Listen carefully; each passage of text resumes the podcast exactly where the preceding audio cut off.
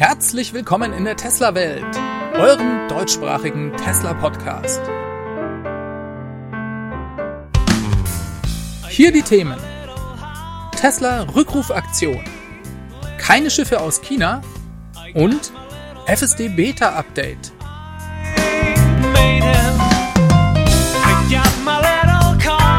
Mein Name ist David und dies ist die Folge 225.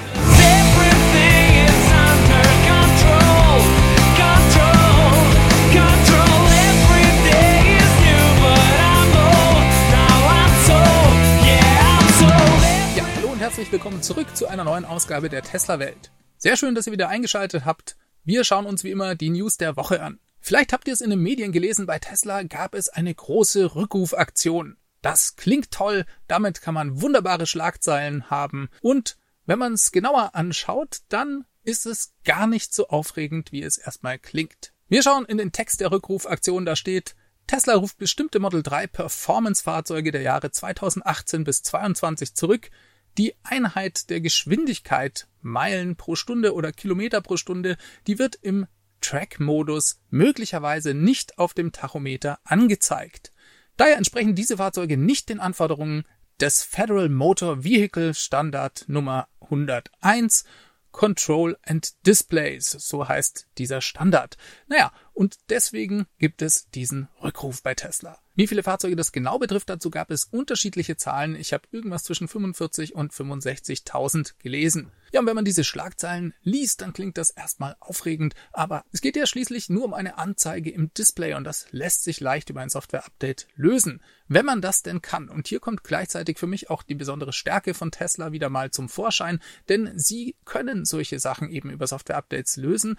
Bei anderen Herstellern müsste man dafür in die Werkstatt. Auch wenn Tesla sowas über ein Software-Update lösen kann, bleibt das offiziell ein Rückruf. Und zack, kann man tolle Schlagzeilen daraus machen. Das wollte ich nur noch mal dazu sagen, dass ihr auch wisst, warum das dann als Rückrufaktion überhaupt eingestuft wird. Das wollte ich nur noch mal sagen, dass die zuständige Behörde in den USA, die NHTSA, das eben als Rückruf einstuft und deswegen bekommen wir diese schönen Schlagzeilen zu lesen. Kommen wir mal zu was Erfreulicherem. Es gibt ein Datum für das Tesla Anlegertreffen. Das findet ja einmal im Jahr statt, normalerweise immer so Mitte des Jahres. Seit der Pandemie hat sich das immer ein bisschen weiter nach hinten verschoben und auch dieses Mal wird es etwas später als eigentlich gedacht. Eigentlich war mit dem Termin im Juni gerechnet worden und jetzt hat Tesla veröffentlicht, dass das Anlegertreffen dieses Jahr am 4. August stattfinden wird. Warum ist das spannend? Naja, erstmal gibt's da immer eine Frage- und Antwort-Session mit Elon Musk, die ist immer sehr ergiebig, was Informationen angeht. Und dieses Jahr wird ein weiterer Stock-Split erwartet. Dass der kommt, das hatten wir hier schon besprochen. Tesla hat das offiziell angekündigt. Und hier wird der Aktienwert also nochmal durch einen bestimmten Faktor geteilt. Das heißt, es ändert sich nichts an dem Wert eures Portfolios, falls ihr Tesla-Aktien habt. Es ändert auch nichts an der Marktkapitalisierung von Tesla, also am Wert von Tesla an sich, sondern die Aktie wird einfach hergenommen und durch Faktor 5, 10 oder 20, je nachdem, geteilt. Auch das haben wir hier schon besprochen und erklärt. Falls ihr also zum Beispiel eine Aktie im Wert von 1000 Euro besitzt und Tesla führt einen Stock-Split im Wert von 10 zu 1 durch, dann habt ihr danach eben 10 Tesla-Aktien jeweils für 100 Euro. Um diesen Split durchzuführen, muss Tesla die gesamte Anzahl an Tesla-Aktien, die es gibt, die ist auch festgelegt, erhöhen. Und dafür befragen sie die Anleger am Anlegertreffen. Darüber wird also abgestimmt. Dazu wurde diese Woche schon eine Bekanntgabe an die Börsenaufsicht erwartet. Das sogenannte Proxy Statement sollte Tesla da veröffentlichen.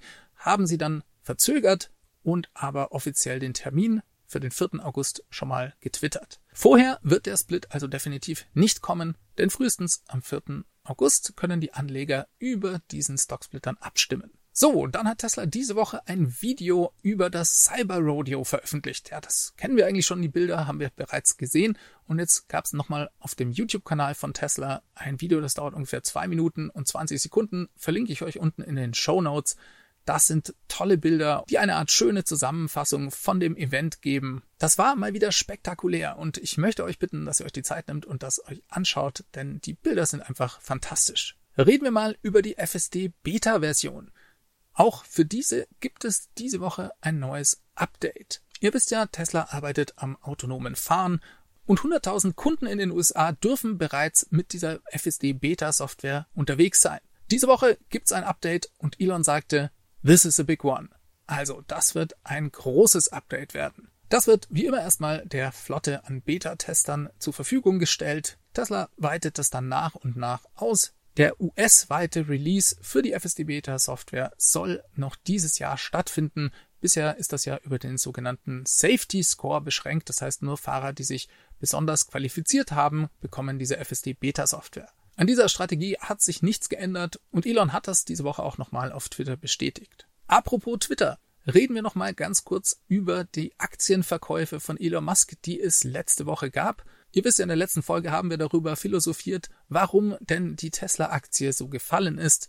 Jetzt ist der Grund dafür bekannt. Elon hat tatsächlich Aktien verkauft. Erst einmal im Wert von 8,4 Milliarden Dollar und dann in einem zweiten Verkauf nochmal im Wert von 4,4 Milliarden. So war das auf einem Bericht von CNBC zu lesen. Es wird gemutmaßt, dass Elon Musk dies getan hat, um den Twitter-Kauf zu finanzieren. Und Elon selbst hat dann gleich mal für etwas mehr Ruhe gesorgt, indem er twitterte, dass er keine weiteren Tesla-Verkäufe zurzeit plane.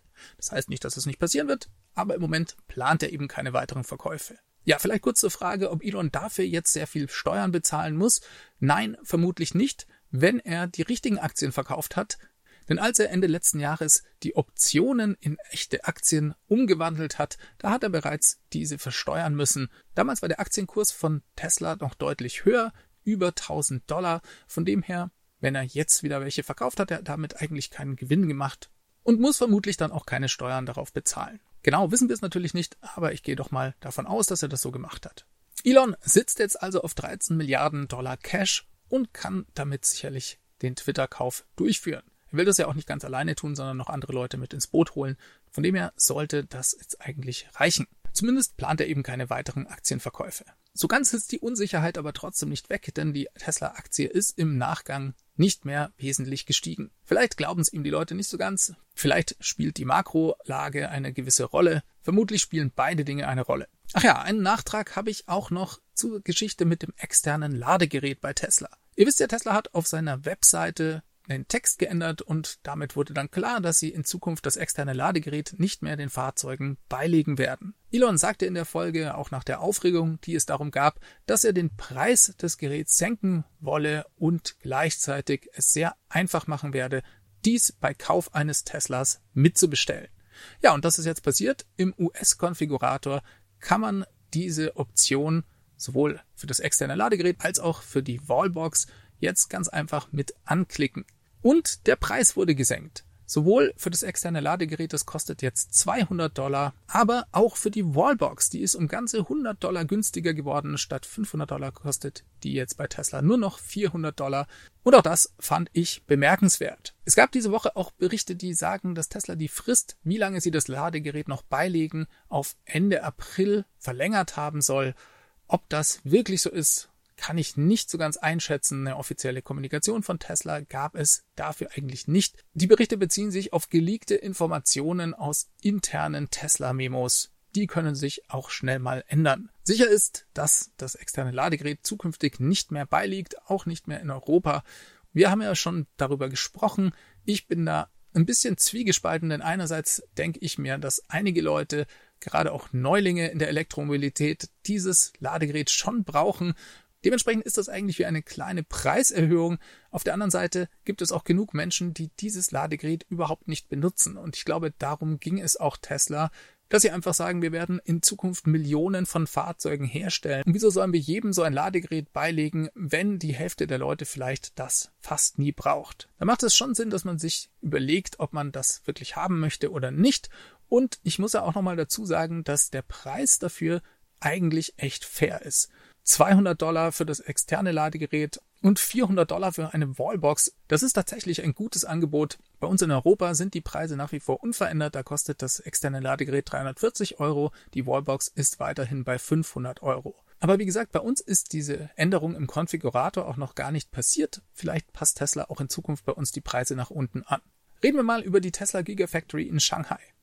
Darüber gab es diese Woche auch News. Die stand ja lange still wegen den Covid-Shutdowns. Tesla durfte aber die Produktion teilweise wieder aufnehmen mit einer Schicht und noch im begrenzten Umfang.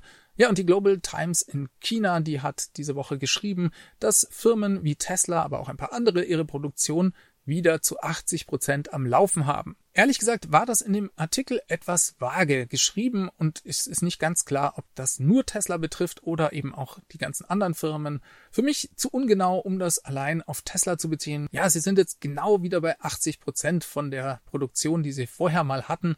Ich werde da noch ein bisschen vorsichtig, vor allem weil auch vollkommen unklar ist, wie die Zulieferer von Tesla die Teile liefern können. Die sind ja ebenfalls von den Lockdowns betroffen und wie ihr wisst, muss ja nur ein Teil fehlen und, ja, und dann kann man das Auto einfach nicht bauen. Ebenso gab es Gerüchte über die weitere Expansion bei Tesla, die ja für Giga Shanghai anstand.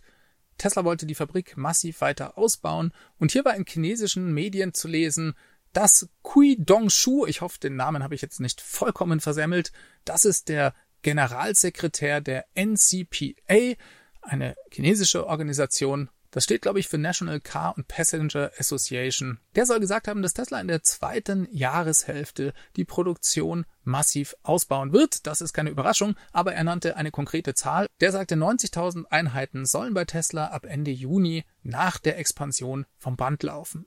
Auch das muss man als Gerücht einstufen. Klar wird Tesla die Produktion massiv weiter ausbauen. Das ist auch nicht anders zu erwarten, wurde ja auch so angekündigt. 90.000 sind durchaus möglich. Ob das Ende Juni bereits der Fall sein wird, wer weiß das schon. Das bleibt erstmal ein Gerücht. Aber was wichtig ist, gerade für Leute, die Model Y oder Model 3 aus Shanghai bestellt haben, im Moment gibt es keine Schiffe mit Teslas, die auf dem Weg nach Europa sind. Hier wird es also definitiv zu Verzögerungen kommen. Der Lockdown in Shanghai hat Auswirkungen und, naja, die Lieferungen der Fahrzeuge wird sich einfach verzögern. Damit müssen wir leider leben. Sobald es hier was Neues gibt, werde ich das euch selbstverständlich wissen lassen. Reden wir noch über zwei Prozesse, die diese Woche für Schlagzeilen gesorgt haben. Zum einen mal hat Elon Musk einen Prozess gewonnen. Das meldete Reuters. Elon Musk, der wehrte sich dagegen Klagen von Tesla-Investoren über den Solar City Deal von 2016. Ihr wisst, Tesla hat Solar City 2016 übernommen. Und von einigen Investoren wurde Elon vorgeworfen, dass er hier seine Pflichten verletzt hätte und dass es nicht im Interesse von Tesla gewesen wäre, Solar City zu dem Preis zu kaufen und genau darüber ging dieser Prozess. Elon hat jetzt gewonnen, das Gericht hat festgestellt, dass er seine treuhänderischen Pflichten gegenüber Tesla nicht verletzt hat und dass der Kauf 2016 vollkommen in Ordnung ging. Der Vorwurf kam ja dadurch zustande, weil Elon Musk eben auch an Solar City beteiligt war, unter anderem auch seine Familie. Ja, und da wurde ihm von vielen Leuten vorgeworfen, dass er da Dreck am Stecken habe. Das wurde jetzt eindeutig vom Richter aus Delaware zurückgewiesen. Ja, und ich glaube, rückwirkend betrachtet kann man dies auch gar nicht anders beurteilen, denn der Kauf von Solar City war für Tesla ein strategischer Move. Elon hatte schon immer vor, dass Tesla Photovoltaik auch produziert. Von dem her passte dies komplett in seine Strategie. Schön, dass dies jetzt endlich geklärt werden konnte. Ja, und dann gab es noch einen anderen Rechtsstreit, den Elon Musk diese Woche verloren hat. Ja, Elon Musk hatte da versucht, eine Vereinbarung mit der US-Börsenaufsicht aus dem Jahr 2018 rückgängig zu machen. Hier ging es um den berühmten Funding Secured Tweet. Ihr wisst, Elon hatte angekündigt, dass er Tesla eventuell von der Börse nehmen werde und dazu die notwendigen Mittel sichergestellt habe. Auch darüber wurde er verklagt. Die US-Börsenaufsicht zwang ihn seinen Vorstandsvorsitz im Tesla-Board aufzugeben damals. Er musste eine Strafe bezahlen und es wurde festgelegt, dass Elon seine Tweets in Zukunft, wenn sie sich auf Tesla beziehen, von jemandem überprüfen lassen müsse. Er bekam also einen Twitter-Sitter an die Seite gestellt und das hat ihm selbstverständlich nicht geschmeckt und er hat versucht dagegen vorzugehen. Das hat jetzt erstmal nicht geklappt. Die Begründung war unter anderem, dass er ja selbst diesem Deal damals zugestimmt hätte es wäre also komisch, von ihm jetzt zu verlangen, dass dies rückgängig gemacht werden solle. Elon ist also zunächst einmal weiterhin nicht ganz frei, was seine Twitter-Kommunikation über Tesla angeht. Kommen wir zu einem weiteren Thema, über das wollte ich eigentlich letzte Woche schon sprechen. Und zwar geht es um die Boring Company. Die haben angekündigt, einen Hyperloop bauen zu wollen. Und zwar noch dieses Jahr. Ihr erinnert euch vielleicht, das Konzept des Hyperloops, das hat Elon Musk 2013 bereits veröffentlicht in einem White Paper. Hier geht es um eine neue Art von Transport. Dazu soll in einem Tunnel oder in einer Röhre eine Vakuumumgebung geschaffen werden oder fast Vakuumumgebung, sagen wir besser. Und dadurch, dass damit der Luftwiderstand heruntergesetzt wird, kann man dann Elektrofahrzeuge besonders schnell und energiegünstig drin fahren lassen. Hier geht es um das Zurücklegen großer Distanzen mit einer Maximalgrenze von so 3000 Kilometern. Die Fahrzeuge, die sich darin bewegen, sollen bis zu 1100 kmh schnell sein. Für weitere Distanzen gibt es dann selbstverständlich das Starship von SpaceX. Naja, und Elon, der hatte 2013 dieses Paper veröffentlicht und gesagt, er habe eigentlich dafür keine Zeit. Er findet es wichtig, dass das andere Leute entwickeln. Das Konzept sei auch möglich und machbar. Aber wie gesagt, er und seine Firmen haben dafür keine Zeit übrig. Ja, und jetzt, fast zehn Jahre später, macht die Boring Company es selber. Warum? Vermutlich, weil es einfach niemand in der Zwischenzeit gewagt hat. Es gab ja einige Hyperloop-Contests und Konzepte dafür, aber gebaut hat es tatsächlich noch niemand. Ja, und die Boring Company, die hat eben eine Kapitalerhöhung gemacht. 675 Millionen Dollar wurden da eingesammelt. Der Unternehmenswert wurde übrigens auf 5,675 Milliarden Dollar geschätzt. Und jetzt die spannende Ankündigung, dass sie den Hyperloop selbst in die Hand nehmen werden. Noch dieses Jahr. Viel mehr gibt's dazu leider noch nicht. Aber das verspricht eine spannende Zukunft. Und mega fände ich zum Beispiel einen Hyperloop zwischen der Fremont Factory und der Gigafactory in Texas zu haben. 1730 Meilen wäre das dann lang, wäre also noch unter der Höchstgrenze von 2000 Meilen und diesen 3000 Kilometern. Naja, und mit dem Auto braucht man dort, wenn man das auf Google Maps eingibt, ohne Laden ungefähr 26 Stunden heute. Ob das erste Projekt bereits so lang wird, das wage ich erstmal zu bezweifeln. Trotzdem spektakuläre News, dass die Boring Company das jetzt tatsächlich angeben will. Wir bleiben da weiter am Ball. Ich sage euch Bescheid, wenn es soweit ist. Ja, und als letztes reden wir noch über einen Wettbewerb bei Tesla. Hier geht's um das Tesla Cyberquad. Das wurde ja ursprünglich zusammen mit dem Cybertruck angekündigt und so richtig viel haben wir seitdem nicht mehr erfahren. Naja, es gab ja dieses Kinder-Cyberquad, aber das große, tatsächliche Cyberquad, das als Art Zubehör für den Cybertruck dann kommen soll, von dem gab's keine News. Auf dem chinesischen Tesla Weibo-Account, da ist jetzt ein Video aufgetaucht. Tesla hat einen Wettbewerb ausgeschrieben. Es geht darum, das Battery Pack für das Cyberquad zu bauen bzw. zu designen. Der Aufruf geht an unabhängige Teams, an Firmen, an Universitäten. Jeder, der dazu Lust hat, kann dies machen. Das Ganze trägt den tollen Titel The 2022 World Power Battery Conference Power Battery Integration and Management Technology Challenge. Ja, die 2022 World Power Battery Conference, das ist ein Event, eine Veranstaltung und im Rahmen dieser Veranstaltung soll dann auch das Ergebnis dieser Challenge bekannt gegeben werden. Die Teams haben bis Ende Juli Zeit, ihre Konzepte einzureichen. Es gibt 30.000 Dollar für den Sieger. Es geht darum, das Battery Pack Design für das Cyber Quad zu entwickeln. Und das Interessante daran war noch, die Entwicklung wird auf den 2170er Zellen von Tesla beruhen. Diese sollen dafür verwendet werden. Interessant fand ich auch, dass der Wettbewerb in China stattfindet, obwohl das Cyber Quad eigentlich in Texas gebaut werden soll. Wir warten mal ab, ob dies etwas an den Konstruktionsplänen für das Cyber Quad ändert und wir sind schon sehr gespannt auf den Ausgang dieser Challenge. Damit kommen wir diese Woche zum Ende. Falls euch diese Folge gefallen hat, dann lasst mir doch einen Daumen nach oben und ein Abo da. Die Podcast-Hörer können gerne den Podcast in ihrer App bewerten oder ihr empfehlt ihn einfach weiter. Diese Sendung wurde freundlicherweise vom Tesla Owners Club Helvetia, dem jungen und initiativen Tesla Club aus der Schweiz und dem TFF, dem Tesla Fahrer und Freunde e.V. unterstützt. Beide Clubs sind die Herausgeber des T&E Magazins. Die neueste Ausgabe davon könnt ihr gerne auf temagazin.de bestellen. Ja, damit wünsche ich euch eine gute Woche, macht es ganz gut. Bis zum nächsten Mal. Ciao, ciao.